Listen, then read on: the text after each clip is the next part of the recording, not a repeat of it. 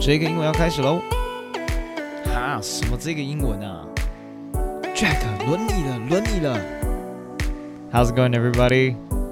Welcome to 这个英文。You ready to have some fun? Let's get it.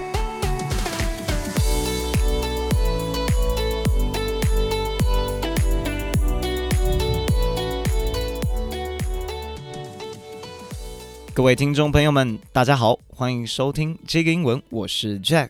今天要来分享一则新闻，因为呢，我觉得这则新闻蛮有意义的，蛮具有讨论的意义。Yes，OK，学习英文之外呢，顺便来理解一下、了解一下美国现在社会上存在的问题哦。那进入这个新闻之前，先跟大家说一声，如果你喜欢这个英文的 Podcast，帮我订阅起来。已经订阅的话，帮我分享给身边的好朋友。还有，如果你是 Apple Podcast 用户，记得帮我留言评论以及五星推报，谢谢大家。那我们直接进入今天新闻的主题。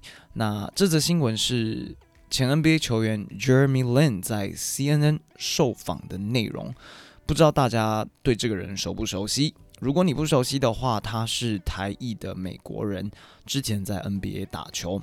那他被访问的原因，是因为他在 Instagram 上面分享了他被种族歧视、呃言论攻击的相关发文。Let's get started.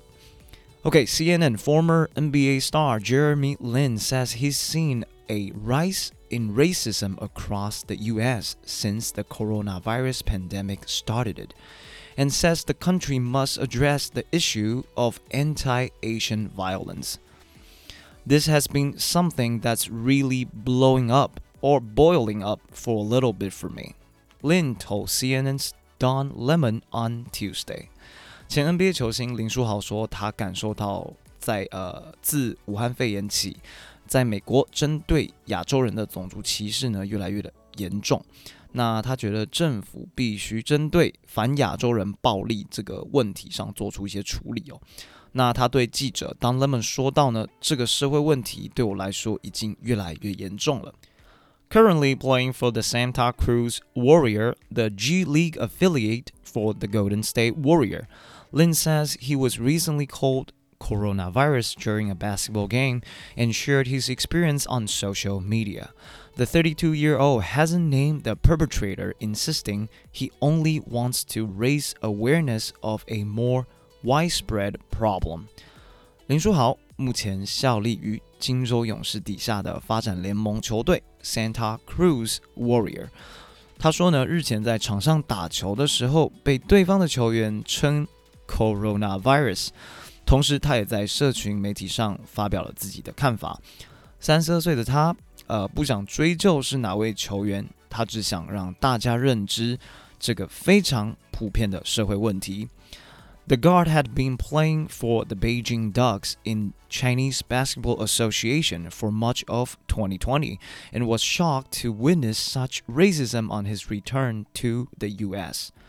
I was removed for about 5-6 months And then when I came back, it seems like things in the US had got more, even more hostile, he added. 林书豪去年为 CBA 的北京首钢队效力。对于这样的种族歧视行为呢，在他回到美国后，他感到非常的震惊。他说到呢，我离开美国大概五六个月吧，然后回到美国后，对于亚洲人的种族歧视更加的不友善，就是越发的严重。He says he was targeted multiple times with racist slurs during his college basketball career, but never revealed who those players were and he believed COVID 19 has simply exposed an underlying problem. Former President Donald Trump received criticism for referring the coronavirus as Chinese virus during his presidency, and Lin said such discourse hasn't helped the bigotry against Asian American. It definitely empowered or exacerbated an issue that was already there, he edited. 林书豪也提到呢，他在大学打篮球时期被种族歧视的言语辱骂过不少次。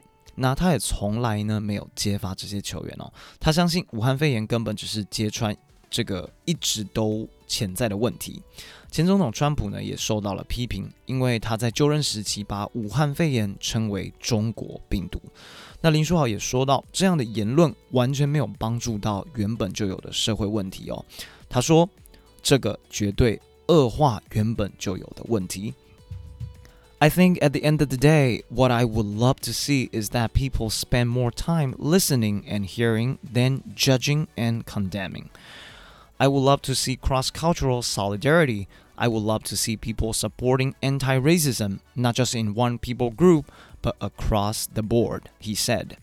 林书豪说：“我觉得，总而言之，我会想看到人们愿意花时间聆听，真的去听听进去，而不是评判、谴责。我很希望看见跨文化的团结以及结合，也很乐见人们支持反种族歧视主义。 绝对不能是单一个群体，而是全面性的。这边有几个字要跟大家快速的讨论一下。第一个字是 perpetrator，p e r p e t r a t o r，perpetrator，行凶的人，犯案的人。那就像刚刚新闻说的，the thirty-two-year-old hasn't named the perpetrator。他没有说出是谁骂他 coronavirus，hasn't named the perpetrator，还没有讲说是谁犯案，谁行凶，对，谁做了这件事情。那第二个字是 I was removed，I was removed 听起来很奇怪，很像是我被移开，呃，我被 fire，我被除去的感觉。对对对，那本身就是 remove，呃，有有有开有呃开除的意思啦。但是呢，他说 I was removed for about five to six months，那是他离开美国大概五到六个月的时间，他被他被移开，对，因为他打球啦，有点身不由己的感觉。没错，下一个字是 racist slurs，racist slurs，racist 就是种族歧视主义，slurs 就是毁谤的意思，所以就是种族歧视主义的毁谤。OK，racist slurs。下个字 underlying，underline 把它分开来就是 under 下面什么的下面 lying 躺在什么的下面。所以呢，想象一下，如果你躺在某个东西下面，就是你原本就在那边嘛，那可能大家看不到，因为你是 under 你在下面，你已经藏起来了，所以就是潜在的，对 underlying problem 就是原本就在那边的问题。最后一个是一个 phrase at the end of the day，at the end of the day。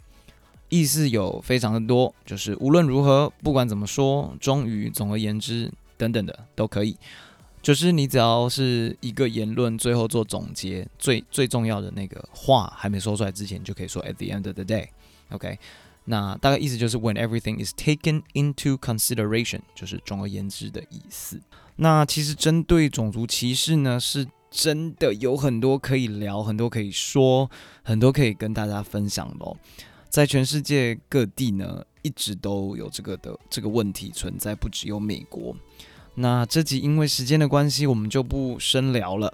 But I have to say, I'm really proud. I'm really proud of Jeremy, and to speak out for all Asian and for himself, all Asian American. We all suffer from racism. We know that, and you can't understand the fear unless somebody treats you the, the way. Okay. And I feel bad for everybody who had been in the situation before. In the meantime, I encourage everybody to put a stop to this. Okay, let's put a stop to racism. 好，这集有点小沉重，那希望大家可以想想这个问题，社会问题。那我们下期见，Stay strong。